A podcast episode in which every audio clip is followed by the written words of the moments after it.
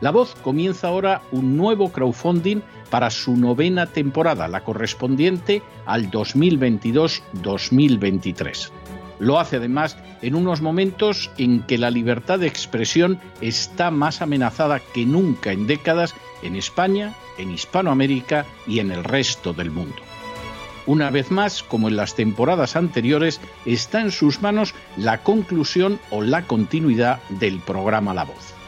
Debido a la crisis económica creciente, al cambio del dólar en relación con el euro y sobre todo a la censura del programa en redes con su correspondiente desmonetarización, en esta novena temporada nos vemos obligados a subir el objetivo hasta la cifra de 130.000 dólares. Con el crowdfunding se mantiene la emisión en directo, en abierto y de forma gratuita del programa a través de YouTube, iBox, SoundCloud, Spotify, Apple Podcasts, Google Podcasts, Tunnel y Stitcher. Además, por supuesto, de en cesarvidal.tv. De hecho, es este crowdfunding el que permitirá poder seguir emitiendo en cesarvidal.tv, ya que sin la continuidad de la voz no puede haber continuidad de contenidos en ese canal televisivo. Si la voz, tras la conclusión de esta temporada, no pudiera regresar en el mes de octubre, quizá no sucedería algo tan grave. Una vez más, habría quedado de manifiesto como tantas veces a lo largo de la historia de las naciones hispanas, que para muchos es preferible quejarse, protestar o amargarse a enfrentarse de manera práctica con un problema concreto. No pasaría nada. La voz simplemente dejaría de emitirse por la sencilla razón de que no hay suficientes personas dispuestas a asumir el apoyo de su causa, que es la de la libertad y de la verdad la de la información independiente y la opinión rigurosa, la de la lucha contra las tiranías y contra aquellos proyectos que pretenden convertir en esclavos a los seres humanos. Si piensan que merece la pena seguir escuchando día a día la voz, son ustedes bienvenidos a la hora de contribuir al nuevo crowdfunding que permitirá que puedan escuchar este programa radiofónico una temporada más. Muchas, muchas, muchas gracias por todo. God bless you. Que Dios los bendiga.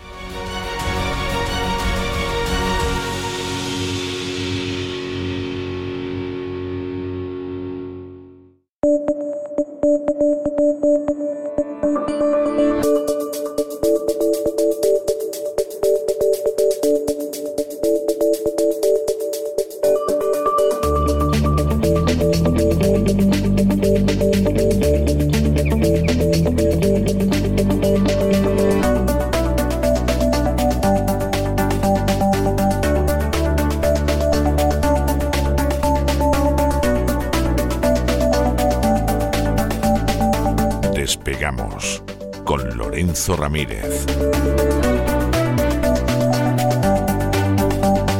Corremos raudos y veloces hacia nuestro avión, atravesamos el umbral, nos tiramos en plancha sobre los asientos, nos abrochamos los cinturones despegamos y nos vamos elevando por los aires hasta alcanzar nuestra altura y nuestra velocidad de crucero. A mi lado, don Lorenzo, don Lorenzo ¿qué hace usted con esa mascarilla con las llaves y los colores del Estado Vaticano. ¿Qué pasa? ¿Que el Papa Francisco se ha puesto duro y hay que ponerse mascarilla? O, en fin, ya, ya me contará usted a qué viene esto porque me, inquieta, ¿eh? me inquieta. Muy buenas noches. Muy buenas noches, don César. Va a tener el Papa que recuperar la, túnica esa negra, ¿no? Jesuita, ¿no? Los jesuitas van de negro. Bueno, cuando juegan fuera, no sé, a lo mejor, ¿no? Iban, iban. Iban, sí. ¿no? Cuando juegan en casa también van de, van de negro. No es como en el baloncesto, que cuando juegas fuera vas de oscuro y cuando juegas en casa vas de blanco. No, no, los jesuitas no. No, no, no. Hombre, pueden ir de cualquier cosa. ¿eh? Yo los, la verdad es que los que he visto en las últimas décadas, mm. no recuerdo haber visto a ninguno con, con hábito. ¿eh? Los he visto siempre de paisano, a veces bien vestidos, a veces en plan casual, como dicen aquí en Estados Unidos, pero, pero con el hábito de toda la vida de los jesuitas, la verdad es que no. Vamos a hablar, vamos a hablar hoy un poco del Vaticano, de esa cloaca vaticana y un juicio tremendo por corrupción del que prácticamente no está hablando nadie. Eh, sobre ese óvulo de San Pedro, el dinero del cepillo, eh, dinero que pues en teoría debería ir a las personas más necesitadas y lo que va pues es al bolsillo de los que nos dicen a nosotros quiénes son las personas más necesitadas. Esto es un poco parecido a lo que sucede con el caso del interés general, ¿no? que es el interés particular ¿no? de unos pocos que son los que deciden ese interés general. Aunque hoy todas las miradas, don César, están puestas en Jay Powell, ahora mismo, eh, a la hora en la que estamos usted y yo haciendo este programa, falta muy poquito para que Jay Powell entre en el Senado de Estados Unidos a, hablar. Y claro, el tema del Senado de Estados Unidos, desde un punto de vista periodístico y desde un punto de vista de la democracia, pues es extraordinario, ¿no? Porque uno ve cómo se tiene que bregar un banquero central en este caso, algo que ya sabe usted que a mí me da pues eh, cierta satisfacción, ¿no? Eh, no sé si patológica, pero alguno a lo mejor piensa que sí, sino porque, claro, este hombre como le den carrete, porque cuando habla el presidente de la Reserva Federal, siempre, siempre la lía, siempre la lía, ¿no? Siempre decíamos, cuando habla Jay Powell sube el pan, ahora textualmente, por el tema de la inflación. Ahora es que sube el pan, la gasolina, la leche, el pollo y en fin, todo lo que se ponga por delante. Hemos tenido datos también en Reino Unido sobre la inflación. Allí ya se va al 9,1. Esto es un, no parar. Es, un no parar. Bridgewater, el, el hedge fund de Ray Dalio, que se caracteriza pues, por realizar apuestas agresivas, hedge fund, fondos de cobertura, los que suelen operar a corto, los que huelen la sangre, en estos momentos pues ya están yendo a, a degüello eh, y está siguiendo pues un poco la estela también de BlackRock, está apostando prácticamente pues eh, varios miles de millones de dólares eh, a la caída de la deuda de la deuda europea, es decir, a la caída de Europa, en lo mismo que estaba BlackRock. Podríamos decir que ya los mm, pocos que todavía seguían esperando una, una, caída bursátil para entrar y de alguna manera invertir a largo plazo, ya han dejado de hacerlo y muchos de ellos están pensando incluso si se han podido equivocar, porque como anticipábamos ayer, que la bolsa iba a sufrir todavía mucho, ayer fue un día un poco de espejismo, pero hoy van a utilizar la comparecencia de Powell seguramente para justificar la, enésima caída. Ahora ya el mercado está para profesionales y ni siquiera para profesionales. Yo sé que hay muchos asesores financieros buenos, honrados, los hay. Algunos escuchan este programa, eh, incluso.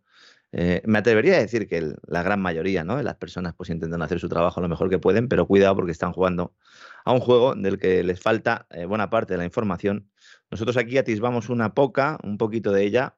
Muchos de estos asesores ni siquiera consideran que haya nada más allá de lo que existe en sus pantallas, de las pantallas de los valores, en las pantallas de los eh, gráficos técnicos, de esa econometría, de esa supuesta ciencia matemática para predecir algo. Eh, están jugando en un casino donde el dueño del casino pues acaba de blanquear unos cuantos millones de dólares, las ruletas están marcadas, los dados cargados, don César, y las cartas también. Y además, la que trabaja en la barra también está en el ajo y de vez en cuando pues, nos echa algo en la bebida, ¿no? Así está el mercado. Habrá alguno que pueda ganar, será un profesional, ¿no? ¿Eh? Hay profesionales en todos los sitios, pero mucho cuidado ahora con entrar en mercado. Esto ya lo saben las familias, no solo las españolas, sino también las norteamericanas, ¿no? Que tienen mucho dinero en depósitos. Aunque en España la noticia hoy, sin ninguna duda, ha sido cuando ha salido el timonel, don Pedro Antonio Sánchez I de España, y ha dicho, el IVA de la electricidad lo voy a bajar al 5%, es decir, lo voy a rebajar a la mitad, ese IVA de la luz, ese impuesto que según la ministra de Hacienda no se podía bajar, porque es que Bruselas no nos deja. Bruselas no nos deja. Eso decía, que no nos deja, no nos deja. No nos deja. Y dice, bueno, eh, ¿cómo que no le deja? Si hemos enviado unas peticiones de información parlamentaria a Bruselas y nos han dicho que sí, que no, que no nos dejan. Entonces Sánchez llama en un momento dado a la señora Montero y le dice, oye, esto vamos a bajarlo al 10. Dice, bueno, pues entonces ya nos dejan. Y entonces dicen, bueno, hemos recibido un comunicado, la autorización por parte de Bruselas, falso. Bruselas dijo varias veces que se podía. Lo bajaron al 10%. Pero entonces sucede una cosa, ¿no? Las elecciones en Andalucía. Y entonces, ay amigo, cuidadín, cuidadín, se nos pone esto complicado Convocamos un Consejo de Ministros extraordinario para el próximo sábado, de forma urgente. Alguno está diciendo hoy que esto ya estaba previsto porque como la cumbre de la OTAN es la semana que viene, querían tener la semana tranquilita. Falso también. Ven el resultado, dicen, madre mía, Pep, el PP, mayoría absoluta en Andalucía, feudo tradicional del Partido Socialista y además con Moreno Bonilla. Y su señora la de las mascarillas. Juanma. Juanma. Ahora ya es Juanma, ¿no? Juanma, Juanma, sí. Claro, porque claro, Moreno Bonilla daba lugar siempre, ¿no? A la, a la broma. Y a él lo de Bonilla no le gustaba, porque además había gente que se pasaba de broma y le llamaba Moreno Nocilla y cosas así. Y entonces esto, mm. esto le tenía muy fastidiado, muy mortificado. Y entonces llega Pedro Sánchez esa noche eh, de autos, el domingo pasado, y dice, bueno, lo, lo único bueno de la mayoría absoluta del Partido Popular es que yo no voy a tener que decirle al señor Espadas que se tuviera que abstener en una eventual, eh, ¿verdad? Votación a Juanma, claro. No, si es que es para echar a Vox. Cuando ¿eh? quieres ver los desastres como triunfos, puedes recurrir a los argumentos más insólitos. Y entonces, de repente, son las palomitas de la señora de Sánchez, que creo que le gustan las palomitas, entre otras cosas, palomitas marroquíes, sobre todo, son las que más, más le gustan. Y entonces el señor Sánchez dice: hay que hacer algo, vamos a bajar el IVA de la luz. Vamos a bajar el IVA de la Muy bien. entonces pues se llama a Calviño para que llame a Montero, a Díaz. No sé si han llamado a Rivera, porque como ahora nos dicen que están peleadas las dos. Y entonces dice a bajar el IVA de la luz. El pasado 26 de mayo, el gobierno vetó una tramitación en el Congreso de dos enmiendas del Partido Popular que querían hacer permanente la suspensión del impuesto sobre el valor de producción de energía eléctrica, es el impuesto que grava la producción en sí de energía. Sí, sí, como lo oyen. El Estado ingresa dinero porque otro produzca energía. Yo no, sé, un nivel de extracción más alto que esto no puede haber. Usted está gastando energía, pague mi impuestos, ¿no? No, no, es que no la estoy gastando, la estoy produciendo, pues también me paga. Esto lo pagan las eléctricas, ¿no? Y luego la rebaja, el 10% del IVA, que se aplicaba a la factura luz, vamos, que se aplica en estos momentos, el PP dice, bueno, vamos a hacerlo para siempre. Vamos a poner un IVA reducido a la luz, tampoco súper reducido del 4, pero es un, un IVA reducido. Y entonces el gobierno, no hay margen presupuestario para poder mantener esto, es peligroso para la estabilidad financiera de España. Ahora no, señora Montero. O era mentira antes o es mentira ahora, pero, mentira es. El hecho de que sea en Consejo de Ministros extraordinario denota la urgencia y sobre todo el miedo que hay ahora mismo en la Moncloa. Hay miedo después de esas elecciones. El día 30, dentro de ocho días, vencían pues esas supuestas medidas anticrisis ¿no? que, que creó el gobierno para situarnos, es que esto parece de cachondeo. Yo entiendo que si hay alguien en Estados Unidos escuchándonos, que hay muchos dirán, esto es un cachondeo, ¿no? El gobierno dice, llega la pandemia, vamos a hacer el escudo social. El escudo social básicamente no es nada, pero es una herramienta de propaganda. Y luego cuando viene la guerra de Ucrania dicen, vamos a hacer un escudo anticrisis, un plan anticrisis, guerra de Ucrania. Y ahí es donde se incluye la famosa rebaja del IVA. Esto terminaba el 30 de junio. Y la idea del gobierno, hasta antes de ayer, hasta sábado, más concretamente, era que en el próximo Consejo de Ministros, el martes que viene, pues dijeran, bueno, pues prorrogamos esto hasta septiembre y aquí paz y después gloria.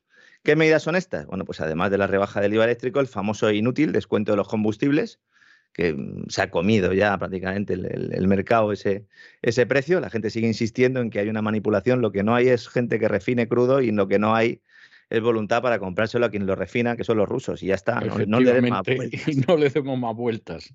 No, hay más vueltas. ¿Que hay petroleras forrándose? Sí. Hay gasolineras también quebrando porque no pueden soportar eh, el, la ayuda o la subvención esta que se supone que nos ha dado el gobierno, pero que nos la hemos dado nosotros mismos. Y al final las grandes petroleras son las que ganan, que también van a ir a por ellas. Y luego los créditos ICO, eh, que son los créditos de banca pública que se ampliaron en realidad para salvar a la banca y al fisco. Estas son las medidas anticrisis, que en realidad es un anticrisis del propio, del propio Estado, del propio partido, ¿no? Que representa ahora mismo el gobierno, ¿no? Entonces la idea era prorrogarlo hasta septiembre. Pero para que vean todos nuestros amigos cómo funcionan las cosas en España, nada más confirmarse esa mayoría absoluta, entonces Sánchez toca la corneta y dice, poneros ya a diseñar propuestas para aliviar a las familias. Y así deprisa y corriendo deciden la rebaja del IVA, que evidentemente, bienvenida sea.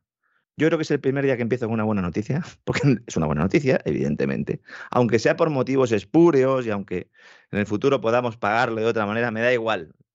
Una rebaja del IVA de la luz, evidentemente, servirá para comprar votos, servirá para comprar votos, pero de momento podremos tener ahí, pues, de alguna manera es lo único que puede hacer el gobierno realmente, ¿no? Lo único que está en su mano, porque si el gas es de otro, pues ni topes de gas ni historias rebaje el IVA. ¿Por qué no hizo esto desde el principio? Porque esto es una medida desesperada, porque es lo último que quería hacer el gobierno. Claro, el gobierno español ha puesto todos sus terminales mediáticos a trabajar y entonces lo que nos están diciendo es que la semana que viene eh, hay que tener la semana despejada, cito textualmente, Fonte de Moncloa, para la cumbre de la OTAN. ¿Eh? Que Sánchez estuvo ayer hablando con Biden y con Zelensky por teléfono, lo que nos está diciendo la Moncloa. Con Biden parece ser que poco rato. Luego fue corriendo a ponerlo en Twitter, como diciendo, he hablado con el presidente de Estados Unidos. Esto como el que se, no sé, el que sale una noche por ahí a una discoteca y conoce a una actriz famosa, ¿no? Y le falta tiempo luego para colgar las fotos. Pues algo así, ¿no? Y luego con Zelensky también, que Zelensky, bueno, yo a quien felicitaría y yo creo que el gran, eh, el gran tipo ¿no? de todo este conflicto es el cocinero el suyo de Zelensky, porque le veo que está ganando peso. Es el único tipo presidente que gana peso durante una guerra. Y eso que está en guerra, ¿eh? Claro. Eso que está en guerra, ¿eh? Es un problema también porque se le va a quedar pequeña la camiseta, entonces eh, a lo mejor se tiene que comprar otra. Al final, Zelensky no viene a Madrid a la cumbre de la OTAN. Va a ser por videoconferencia. Han estado dándole vueltas. No está mucho por salir. ¿eh? Zelensky se le ve poco dado a salir de casa. Yo lo que si quieren que vengan a verme. ¿Eh? A mí me recuerda el chiste aquel de papá, papá, llévame al circo y el padre le dice al niño, mira niño, si quieren verte que vengan a casa. Pues, pues igual, igual. O sea, lo de Zelensky cada vez me recuerda más al, niño feo que, que quería ir al circo. No sé si ¿dónde se compran las entradas para, para que Zelensky te haga un tour. Yo creo que esto se habla con Borrell y esto lo, lo soluciona, lo soluciona en un momento. Le han estado dando vueltas a lo de traer a Zelensky a Madrid porque querían, eh, evidentemente, Sánchez, imagínense, don César, tener a Zelensky in situ eh, para él hubiera sido lo más. Intervino en el Dado el circo sería tener a uno de los. sí. Exacto. Y los enanos ya aparecerán por otro lado, sí. Exactamente, ¿no? Una cumbre de la OTAN donde van a ir países que no están en la OTAN, lo cual también es maravilloso. Uno de ellos Marruecos, que, bueno, pues claro, como le pilla cerca, ¿no? Dice, bueno, pues cogemos un avión y estamos allí, ¿no? La verdad es que la actualidad cada día hay que intentar tratarla desde este punto de vista, porque es que si no, nos pegamos un tiro como pensemos fríamente lo que estamos diciendo, ¿no? La única idea de Sánchez era hacerse la foto con Zelensky, al final va a ser por videoconferencia. Ojo, porque este sábado podemos ver una serie de medidas similares a las que lanzó Zapatero cuando hizo una jugada similar hace ya más de 10 años, que acabó como acabó, acabó con España intervenida, un rescate financiero incluido. Y en esta ocasión, seguramente el sábado anunciará también una mayor carga fiscal a las empresas energéticas y ese va a ser el titular, es decir, el gobierno alivia la factura energética de los ciudadanos y castiga a las malvadas energéticas. Ya, ya, ya, ya, ya. Por cierto, por cierto, que hay quien dice, es una teoría y a mí me parece que no explica todo al 100%, pero es interesante. Hay quien dice que en realidad mucha culpa de la falta de confianza que provocó Zapatero entre los foros de poder y los focos de poder internacionales arrancó de que la primera vez que fue a Davos desconocía el protocolo, desconocía que jamás tienes que sentarte en la misma mesa con los que son más desgraciados que tú, porque entonces rebajas tu importancia y eso que ya en el foro de Davos, eso como si fuera una reunión de negocios en el Japón, a cada uno le van poniendo una papeleta que va mostrando a qué subcasta perteneces y que no te mezcles con los otros y que mires a los de abajo con abierto desprecio pero Zapatero, que tenía la de representante de España, porque era el presidente del gobierno, pues esta regla al parecer no la conocía, los tropecientos mil asesores que tenía, pues eran unos zopencos, como suelen ser los asesores del Partido Socialista y del Partido Popular, que cobrar cobran, pero luego saber no saben, ¿eh? Pasa también en Ciudadanos y en Vox y tal, pero, pero en el Partido Popular y el Partido Socialista, que son los que han gobernado, es más grave. Y eh, se le ocurrió reunirse con los griegos de Papandreou y con otra gente de esta, que era casi casi la EZ en el foro que para irse a cenar que para irse a cenar a lo mejor está bien pero en ese momento sí bueno para o para tomarte un cafetillo y que no lo sepa nadie y tal no pero resulta que no que se sienta ahí con todos. Claro la sensación que dio es este es un paria y España es una nación paria como Grecia. Y parece ser que a partir de ese momento ya dijeron esto de los PICs es decir Portugal Irlanda Grecia y España esto es innegable el propio Zapatero reconoce que es un PIC como los demás y evidentemente con este tío ninguna compasión. Claro, lo que pasa es que ahora tenemos el, eh, todo lo contrario, ¿no? Porque tenemos a, Sánchez intentando venderle la revista La Farola a Joe Biden cuando iba andando, ¿verdad? En ese pasillo, ¿no? Intentando asaltarle, llamándole por teléfono ahora, porque el hombre, pues eh, imagínese, ¿no? Está encantado de conocerse, sus viajes a Nueva York y todas estas cosas, porque él piensa que es importante, no llega a darse cuenta de que es un peón. Y al final, bueno, pues esta serie de medidas también eh, están ordenadas desde arriba y en concreto también desde, desde Estados Unidos, porque es el mismo mensaje que está defendiendo Joe Biden en Estados Unidos ahora mismo por el, impuesto de sociedades, castigar a las petroleras. Entonces, estamos viendo unos parecidos eh, importantes. Yo decía, bueno, pero ¿qué pasa? ¿Que Biden copia a, Sánchez? No, no, es que el origen de las órdenes está en el mismo sitio. Mm, y cada uno pues se la va sacando en función de las características y de las circunstancias que tiene electorales porque le dejan cierta manga ancha, ¿no? Para que puedan defender el fortín, ¿no? Por supuesto, eh, pasando por encima ¿no? de todos los ciudadanos, ¿no? Entonces, la idea de plantear este impuesto, eh, pues, es básica. Se protege, ¿no? A las grandes multinacionales, porque estos impuestos al final los acabaremos pagando los clientes y esas multinacionales tendrán más poder porque los impuestos realmente a quien se comerán serán a los emprendedores, a las pymes, a las pequeñas comercializadoras de gas, las que podían de alguna manera hacerles competencia y todo esto se acaba, ¿no? Claro, esto no es tan evidente y permite al gobierno hacer propaganda con lo del IVA de la luz, que es su único eh, objetivo en estos momentos. Yo diría que esto es un plan anticrisis electoral. La crisis en realidad es electoral, después de lo que pasó el domingo, y entonces crean un plan para luchar contra esa crisis electoral del Partido Socialista y de Podemos. Podemos que está pidiendo que esta subida de impuestos a las energéticas, claro, aquí están sacando el pecho porque dicen, oye, que esto es de lo nuestro, ponerle impuestos a las multinacionales. ¿Eh? Oiga, pero ¿y si usted, usted no ha creado una secretaría de la Agenda 2030? ¿Esto no es un ministerio? Sí, y lo llevo yo. Ah, muy bien. Usted sabe que la Agenda 2030 precisamente lo que hace es garantizar el poder de las multinacionales unidas con los estados en una simbiosis diabólica. Ustedes no están poniendo impuestos a las energéticas, ustedes están haciendo que los de abajo vivan peor. Y además lo quieren hacer exactamente, por decreto ley. Exactamente. Y además lo quieren hacer por decreto ley, olvidando a lo mejor desconociendo que en 2020 el Constitucional, el Tribunal Constitucional ya tumbó una subida del impuesto de sociedades realizada por un señor llamado Cristóbal y de apellido Montoro cuando era ministro de Hacienda, porque fue aprobada precisamente mediante un decreto ley en lugar de hacerse mediante una ley con sus correspondientes trámites parlamentarios, que yo entiendo que esto es un problema para muchos, pero subir un impuesto de sociedades no lo puede justificar como un elemento de urgencia, ¿no? Si deciden hacerlo así, con un decreto ley el sábado, entonces las eléctricas, las gasistas y las petroleras llevarán esta subida a los tribunales y cuando los tribunales les den la razón encima tendremos que callarnos, porque a lo mejor con el ordenamiento jurídico que hay llevan razón, ¿no? La cita del sábado va a verse afectada porque un día antes, el viernes, la Comisión Europea va a hacer públicas sus recomendaciones económicas a los países que están bajo vigilancia. Por supuesto, España es uno de ellos. Y ya se ha filtrado que Bruselas exigirá a Sánchez un ajuste del gasto corriente en los presupuestos del 2023. Ajuste del gasto corriente no es que reduzca las inversiones, es que apague la luz, que mande a gente a casa. En los presupuestos del 2023, que se negociarán en el Congreso después del verano, en el 2023, ¿no? Tanto leer inglés al final voy a volver majareta.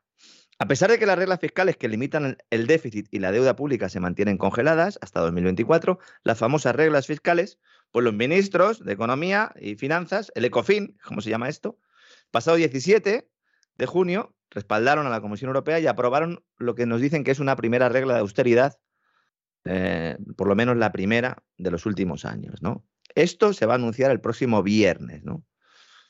La IREF, la Autoridad Independiente de Responsabilidad Fiscal, ha puesto un poco cifras a todo esto y dice que supondría renunciar más o menos unos 7.500 millones de euros de subida de gasto corriente. Si esto es así y el gobierno hace caso a lo que le dice Bruselas, no le da ni para revalorizar las pensiones con el IPC. No tendría margen para eso. No podría hacerlo. ¿Mm? La gran cuestión es, ¿le va a hacer caso el Ministerio de Hacienda a Bruselas? Y ya le digo yo, que no, Hacienda dice que estos son solo recomendaciones, que es verdad que pueden ligarse a la concesión de fondos del Next Generation EU o a cualquier otro requisito, pero que de momento, si no es voluntario, si no es obligatorio, por lo tanto es voluntario y Hacienda no va a variar su proyección de gasto. Esto va a dar munición a Alemania cuando se oponga aún más a ese nuevo mecanismo de salvamento de la deuda española. Es decir, empezamos a ver aquí movimientos importantes Hace ya mucho que no se habla del Next Generation EU, ¿verdad? Qué maravilloso eh, fondo, ¿verdad? 10.000 millones de euros que nos dan cada seis meses, para nada, porque insisto, con 10.000 millones de euros eh, no es, sí. bueno, Europe Living a Next Generation. Eso como aquella canción de Eurovisión, sí que todo el mundo sigue repitiendo como loros que esto es un mecanismo importante porque además obliga a los estados a, tener cierta disciplina fiscal porque si no cumplen una serie de reformas, no se les entrega el dinero. Todo esto es en realidad es una tapadera, siempre lo he dicho, del, del nuevo tesoro europeo que se está creando. De hecho, hoy este tesoro europeo, que decían los alemanes que no iban a permitir nunca que existiera, ha emitido otros 5.000 millones de euros en deuda. No solo eso, en deuda verde en deuda calificada así por los criterios famosos ESG. Bono con vencimiento en 2048. ¿Mm? Dicen, bueno, pero ¿y esto del Tesoro Europeo entonces existe? Hay un tesoro eh, único europeo, como el anillo, ¿no? Mi tesoro, ¿no? en este caso, un anillo para gobernarlos a todos, ¿no? Bruselas, en el primer semestre de este año, ha emitido el Tesoro Europeo 47.500 millones de euros en bonos que vamos a tener que pagar todos. Se está mutualizando la deuda en Europa. Los países del norte son responsables de los del sur y viceversa. Se han emitido a lo largo de la vida del Next Generation EU 118.500 millones en bonos y prácticamente toda la financiación de este programa se hace con deuda europea, no deuda alemana, deuda francesa, deuda italiana, no, deuda europea. Si la política monetaria ya no la tenemos nosotros, la tiene el Banco Central Europeo, es decir, la que fija el tipo de interés y la supervisión bancaria, ¿cuál es la otra herramienta de política económica? La política fiscal, subir, bajar impuestos, gastar más, gastar menos. Emitir deuda. Bueno, pues ahí es a donde va ese fondo Next Generation EU. Es importante que esto lo tengamos claro, ¿no? Y mientras, como siempre me gusta, pues eh, hablar un poco de economía real. Hoy hemos tenido también un dato en España que yo creo que nos dice mucho, ¿no? De, también de la situación en la que estamos y de los errores que se han adoptado o que se han tomado en los últimos años, ¿no? El sector del automóvil español, antaño uno de los más pujantes, era responsable más o menos, dependiendo de, del indicador. Tempore. Y sí, tempore sucedía eso, sí.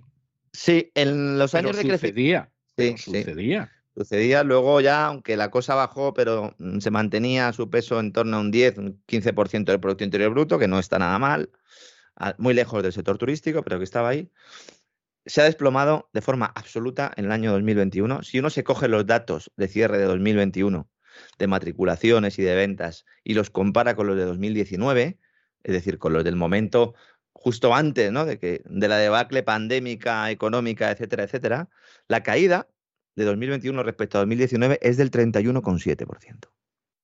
Un desplome con todas las cifras. Esto además ha provocado que el, Estado, deje de recaudar, que Hacienda deje de recaudar, porque claro, las ventas de coches es una de las cosas que más dinero da a Hacienda, ¿no? Y entonces, bueno, pues aquí otros eh, más de cuatro mil y pico millones de euros por tributos vinculados a la adquisición de vehículos, pues se han ido también por el desagüe, porque más o menos también ha caído su recaudación un 30%. Básicamente casi lo mismo, ¿no? Que las unidades matriculadas. Evidentemente. Ahora mismo el que se compra un coche es porque el gobierno se lo ha declarado ilegal, porque a lo mejor vive en una ciudad, por ejemplo como Madrid, ¿no? Donde eh, para acceder con tu vehículo, pues eh, si no tienes una determinada pegatina, aunque el coche funcione, cumpla todos los requisitos medioambientales y haya pasado todas sus inspecciones técnicas, es un coche ilegal. ¿Y entonces qué está haciendo la gente? Pues se tiene que comprar otro coche de forma obligada. Nuevos es muy complicado porque la crisis de semiconductores ha hecho que las entregas se retrasen muchísimo y hay problemas eh, de materias primas, como comentamos aquí todos los días. Y el mercado de la segunda mano se ha disparado, evidentemente, como consecuencia de todo esto. Pues el que no lo necesite por imperiosa eh, necesidad, valga la redundancia, no coge el coche. Y ahora hay una cuestión que yo quiero que muchos se hagan y que a lo mejor, pues hasta ahora no, no se habían planteado, ¿no? Cuando se hablaba todo esto del coche eléctrico y de acabar con los combustibles fósiles y de la necesidad de que las ciudades fueran más agradables para el peatón y, que no hacía falta, ¿no? Que permitir que los coches entraran en las ciudades y que además contaminaba mucho, etcétera, etcétera. Eh, cuando siga subiendo el precio del combustible y sigan los salarios contenidos mientras la inflación se dispara, ¿es posible que a más de uno de los que nos están escuchando no le salga a cuenta ir a trabajar porque le cueste más dinero el viaje que lo que gana trabajando en un día? Bueno, eh, no es imposible según dónde. ¿eh? O sea, usted fíjese, fíjese que, por ejemplo, el galón de gasolina ahora mismo aquí en esta bendita ciudad de Miami está a más de 5 dólares. Hace un año estaba a poquito más de un dólar. ¿eh? O sea, cada uno que saque las consecuencias de cuál es la inflación real. ¿Eh? no la oficial. Pero yo ayer estaba comiendo con, con, una persona que vino a visitarme de otro estado y me dice, en Seattle ahora mismo está más de 7 dólares el galón. 7 dólares. Más de 7 dólares el galón. O sea, estaba más de 2 dólares por encima del precio estamos hablando de un que país, hay aquí en Miami. ¿eh? Estamos hablando de un país que es potencia petrolera. Y estamos hablando de un país que es potencia petrolífera, donde el señor Biden ha decidido que no va a renovar los contratos de extracción de petróleo para empresas en el centro del país, en Alaska, etcétera, etcétera. O sea, vamos, lo de Biden es algo. Un, es algo verdaderamente impresionante. ¿eh? Uno se coge el programa, el programa electoral de Biden, el que claro, como estábamos ahí tan enganchados ¿no? con los debates aquellos con Trump y todo esto, pero si uno se coge el programa ve el diseño del un hundimiento absoluto del sector hidrocarburo de Estados Unidos. Y a pesar de eso, son potencia petrolera y están exportando gas natural licuado como si no hubiera un mañana.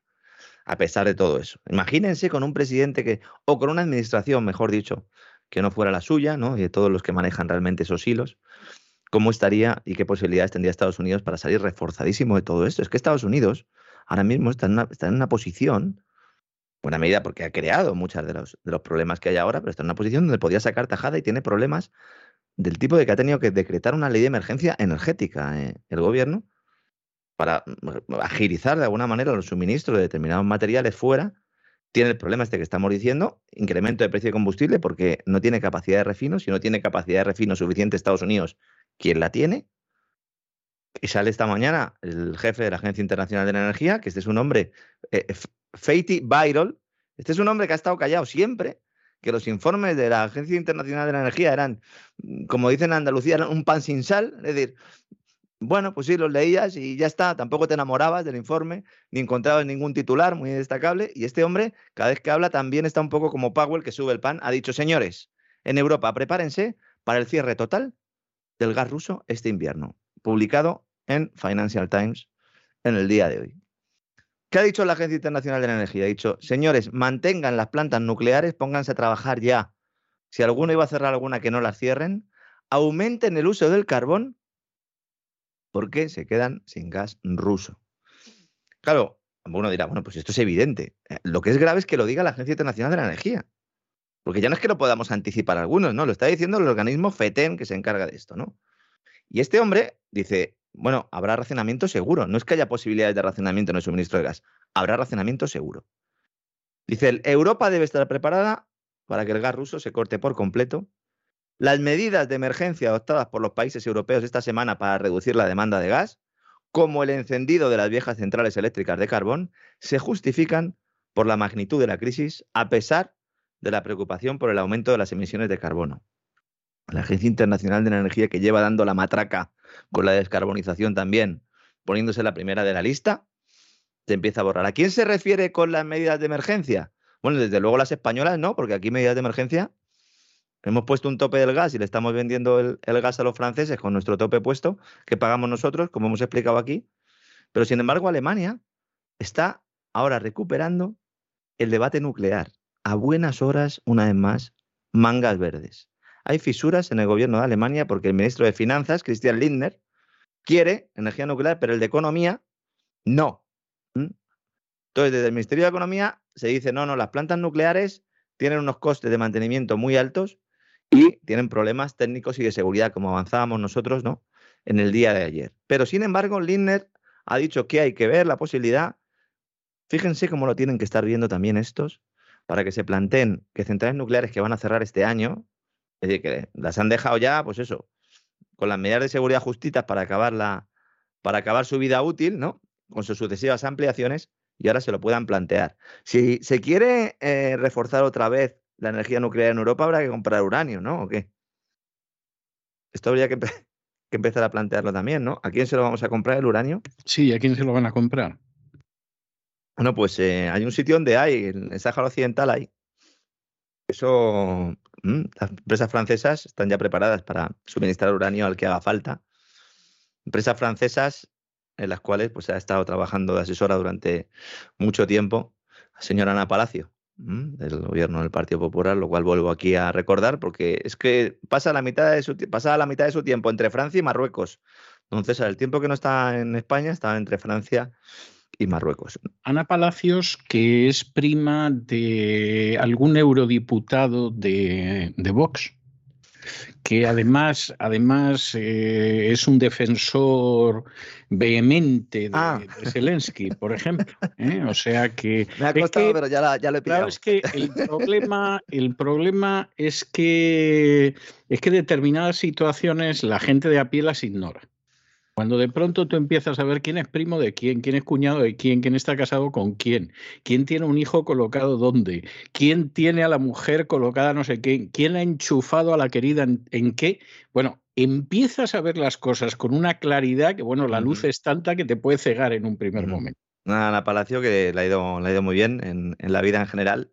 Eh, estuvo en el Banco Mundial también, y bueno, cuando hablo de que ha estado trabajando para Francia, es una manera mm, educada de decir mm, básicamente que ha estado trabajando por una empresa que se llama Areva, que es un grupo público francés de tecnología nuclear que forma parte del Deep State Galo, como explicamos en uno de los programas del Gran Reseteo, en cesavidal.tv, que está en el Consejo de Estado. Eh, bueno, estuvo hasta 2018.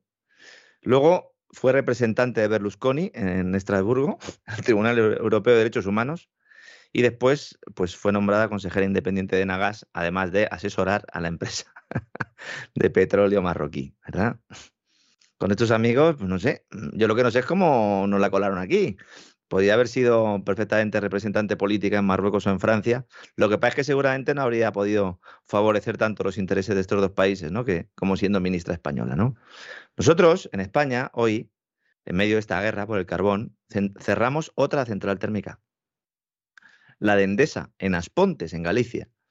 Había unos proyectos que nos decían que tenían como objetivo sustituir la actividad industrial de la central térmica para salvar el empleo. ¿Cómo iban a cerrar aquello? ¿Cómo iban a dejar aquello sin trabajo? No, iban a hacer unos parques eólicos muy, muy bonitos. Iban a poner una estación de bombeo, un generador de hidrógeno, que esto le gusta mucho a Teresa Rivera, plantas de biocombustibles. Nadie se ha parado a pensar si hay problemas con los alimentos y con la agricultura que hacemos quemando. Eh, las cosas, yo no sé que alguien se lo plantee, por favor. ¿eh? Lo de los biocombustibles, hay que dar una pensadita, eso de hacer combustible con remolacha, a lo mejor lo que tenemos que hacernos es una sopa de remolacha dentro de un tiempo. Pues todos estos proyectos, los parques eólicos están bloqueados, la estación de bombeo se la están replanteando. ¿Por qué insisto tanto en esto? Para que vean también nuestros oyentes de qué va la película. En diciembre de 2018, tras una investigación, publiqué un artículo en el diario Mercados diciendo que la central de Asponte se iba a desmantelar y que todas esas alternativas de las que hablaban Endesa y el gobierno eran propaganda. El departamento de comunicación de la empresa dijo que no se iba a cerrar, incluso pues apretaron un poquito ¿no? al director de mi periódico y entonces nos quedamos así, ¿no? Dijimos, bueno, nosotros no retiramos la información y ellos insistieron, ¿no? Que dañaba nuestra reputación, especialmente la mía como periodista. Hoy la cierran, señores de Endesa. En aquel entonces, el presidente de la Junta, de la Junta Galega, era un tipo, se llama Feijó, y que ahora es el, aspirante ¿no? a suceder a Sánchez en la, a la Moncloa. Feijó pactó con Endesa aplazar el cierre hasta que pasaran las elecciones de la Junta y así no le pasara factura. Hizo frente común con el Partido Socialista y los sindicatos, junto con el presidente de Endesa, Borja Prado, eh, que ahora, pues, eh, luego se fue a Enel y posteriormente está trabajando en un banco italiano. Borja Parado, sí, el hijo del que se llevaba las comisiones del petróleo eh, amigo del rey, señor Prado y Colón de Caro. Se las llevaba, se las llevaba de manera interpuesta, ¿eh? o sea, no, no se las llevaba para. Supongo que él se llevaría la comisión de la comisión, pero, pero no se las llevaría. Era recaudador, era recaudador, era recaudador nunca mejor dicho, sí, por parte de, otra persona de más alta cuna y de bastante baja cama. Pero vamos, esa es otra historia. Sí. A buen recaudador, llegado, el caso, llegado el caso. Y... A buen recaudador, pocas palabras bastan, ¿no? que podríamos adaptar, ¿no? Señor Prado, que luego se va a Enel, porque Endesa es regalada a Enel por el gobierno del PSOE, ¿no? Esto supuso, eh, supondrá y, tendrá pues, un impacto notable en la industria gallega, efectivamente con consecuencias sociales. Es decir, hay hubo un pacto para mentir a la población, las mentiras tienen las patas muy cortas. ¿Y hoy qué? Pues hoy, 22 de junio, ya nos están diciendo que Teresa Rivera se tiene que sentar con Endesa y decidir qué necesita hacer con esta central térmica de carbón, porque resulta que su propietaria, uno dirá, bueno, su propietaria es Endesa, ¿no? Pero ¿y quién es la propietaria de Endesa? Enel la italiana, el Estado de Italia, Mario Draghi, ha dicho que ellos no quieren saber nada más de eso. Claro. no, no. no vamos a abrir eso, me fastidiáis. Pedirle a Argelia a ver si os manda, a ver si os manda gas, que a lo mejor lo del gas también va flojete. Sí, ¿No? Y entonces dice, bueno, pues, mm, y los proyectos que no se los, los proyectos esos no existen. Así se hacen las cosas. Igual que nos están diciendo ahora que no van a cerrar sucursales bancarias, falso. Igual que nos dicen que no van a acabar con el efectivo, van a intentar acabar con el efectivo. Y luego dirán que bueno, que es la coyuntura, que es la situación actual la que les lleva a estar ahí. Este es el peor momento del mundo para cerrar una central térmica. Estamos ante el resurgimiento del carbón. Vuelve el carbón. Carbón reloaded, ¿no? Podríamos decir reloaded, ¿no? Por cierto, también hoy, noticia, don César, Credit Suisse banco suizo. Dijimos ayer que estaba bajo la lupa de la Reserva Federal de Estados Unidos, pero lo que vamos a comentar hoy no tiene relación con Norteamérica, sino con el Vaticano, porque resulta que el banco suizo ha sido demandado por participar en el fraude del óvulo de San Pedro. El óvulo de San Pedro es el dinero de los pobres que donan los fieles. Sí, sí. Que va a las misiones, a, la salvación de chinitos, en fin, todas estas cosas, sí. Las de caridad que luego terminan, como es el caso, comprando propiedades inmobiliarias, entre otros sitios en Londres, para construir apartamentos de lujo. Un escándalo del que hablamos ya hace años en un programa, creo que se tituló Vaticano SA, Sociedad Anónima, eh, eh, Limited, podríamos decir, ¿no? En, en, inglés, ¿no? Vaticano Limited, ¿no? Un escándalo, como digo, que salpicó al Papa Francisco nada más desvanecerse la fumata blanca. Yo creo que prácticamente es que no le dio ni tiempo a acabarse el pitillo, porque fue precisamente un colaborador suyo el, que metió la mano, ¿no? Sí. ¿Quién era este? Bueno, el encargado de manejar las finanzas del Vaticano administró una cuenta bancaria en el Credit Suisse con fondos, que eran los fondos que luego se utilizaron para estas cosas. ¿no? Estamos hablando del cardenal italiano Giovanni Angelo Becciu. Este fue número 3, llegó a ser número 3 del Vaticano. Estuvo por allí con, despacho y tal hasta el año 2020. El, número dos eh, falleció hace, poco, hace unos días, y le llamaban la mongolfiera, y era el que organizaba las orgías homosexuales en el Vaticano. Es verdad. Es verdad, cierto, cierto. recuerdo, recuerdo hace muchos años en COPE que, que algunas personas que querían echar a Federico empezaron a decir que este cardenal había protestado. Bueno, mm. este cardenal primero no tenía ni idea de quién era Federico Jiménez Los Santos, vamos, ni lo sabía. Segundo, no le importaba un pimiento. Y tercero, ya estaba él bastante ocupado organizando orgías homosexuales como para dedicarse a sodomizar a gente que anduviera fuera del Vaticano. O sea, es, de estas cosas que había gente que se lo inventaba a ver, a ver si salía bien y podían ser califa en lugar del califa. Alguno lo consiguió y no le fue bien en el califato. tenía suficiente con lo que tenía en casa ya, ¿no? El, número dos. Madre mía, qué ojo, madre mía, qué ojo también para, para nombrar a la cúpula, ¿eh? Que yo entiendo que. Eh, había una parte que le venía ya de antes, ¿eh? y había otra parte que no le venía, que, que efectivamente pues eh, se la encontró ahí, ¿no? Y otros los ha nombrado él y nombra a una gente, tiene un ojo, bueno, también depende, vamos a ver, vamos a ser eh, también, también ecuánimes con esto, depende de lo que quieres. Es decir, si tú lo que quieres es empujar la agenda globalista y esto al Papa Francisco se le nota más que a pontífices anteriores, que también lo hicieron, pero, pero con más gracia, a lo mejor porque la situación tampoco estaba tan lanzada como ahora, pues efectivamente, si es lo que quieres, estás nombrando a la gente que debes. ¿eh? Luego, claro, lo que se puede producir es el desconcierto de los fieles, pero bueno, los fieles andan siempre muy desconcertados. Y si no, pues se cambia, que también pues se cambia el asunto y ya está. Y, punto, y ya está, no sería la primera vez. De ahora, como en la película Bananas, decía Woody Allen, a partir de ahora todo el mundo tendrá que llevar la ropa interior por fuera, ¿no? Para que sepa que está limpia, decía el señor.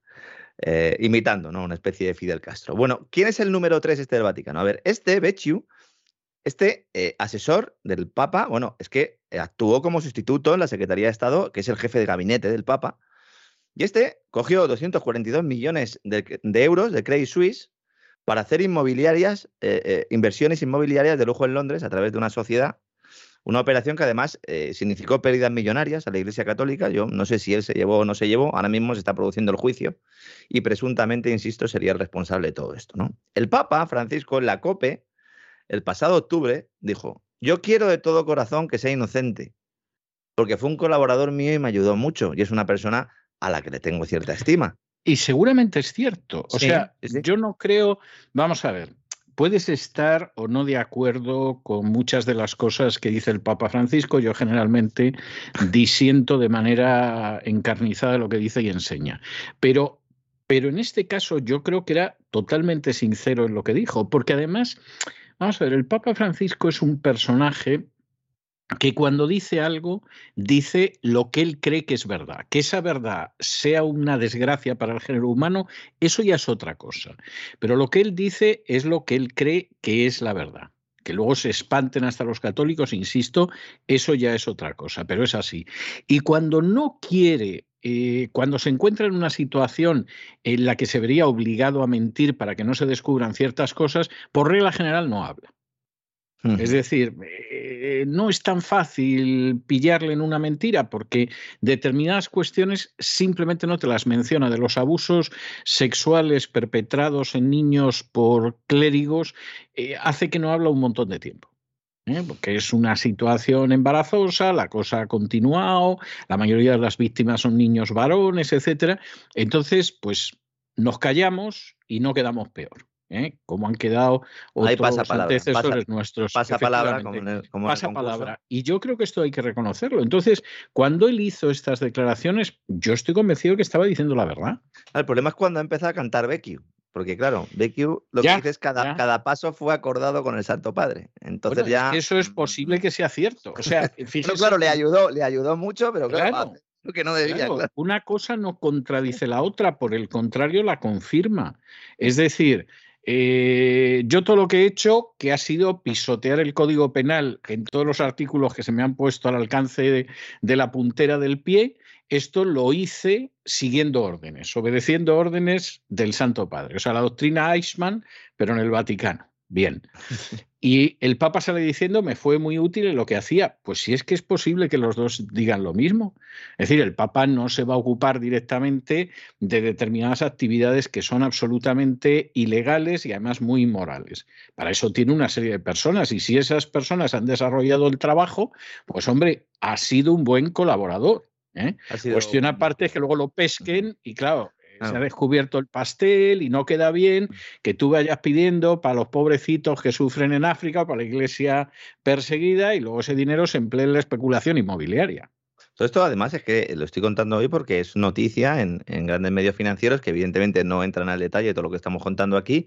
La noticia es que el grupo WRM, fundado por el exbanquero Rafael, Rafael Mincione, que es quien fue en última instancia quien ejecutó la compra, se supone que por orden de Becciu, pues este ha demandado en Luxemburgo a Credit Suisse diciendo que el banco a él no le dijo que el dinero de ese fondo venía de una unidad del Vaticano que gestionaba donaciones benéficas. Entonces, claro, aquí ahora habrá que demostrarlo, ¿no? Y mientras tanto, en el juicio, como digo, Becciu testifica y no solo dice que cada paso fue acordado con el Santo Padre, sino que dice que Francisco le ordenó entregar dinero del Vaticano a Al Qaeda para pagar el rescate de una religiosa secuestrada. Lo cual ya, pues imagínese, entonces, estamos ya en unos niveles. Pero, pero fíjese, vamos a ver, pero es que eso, vamos a ver, eso es verosímil. ¿eh? ¿Podría ser mentira? Pues a lo mejor es mentira, pero eso es verosímil. Es decir, Al-Qaeda secuestra a una monja y pone un rescate, como pone con muchos de los mm. secuestrados.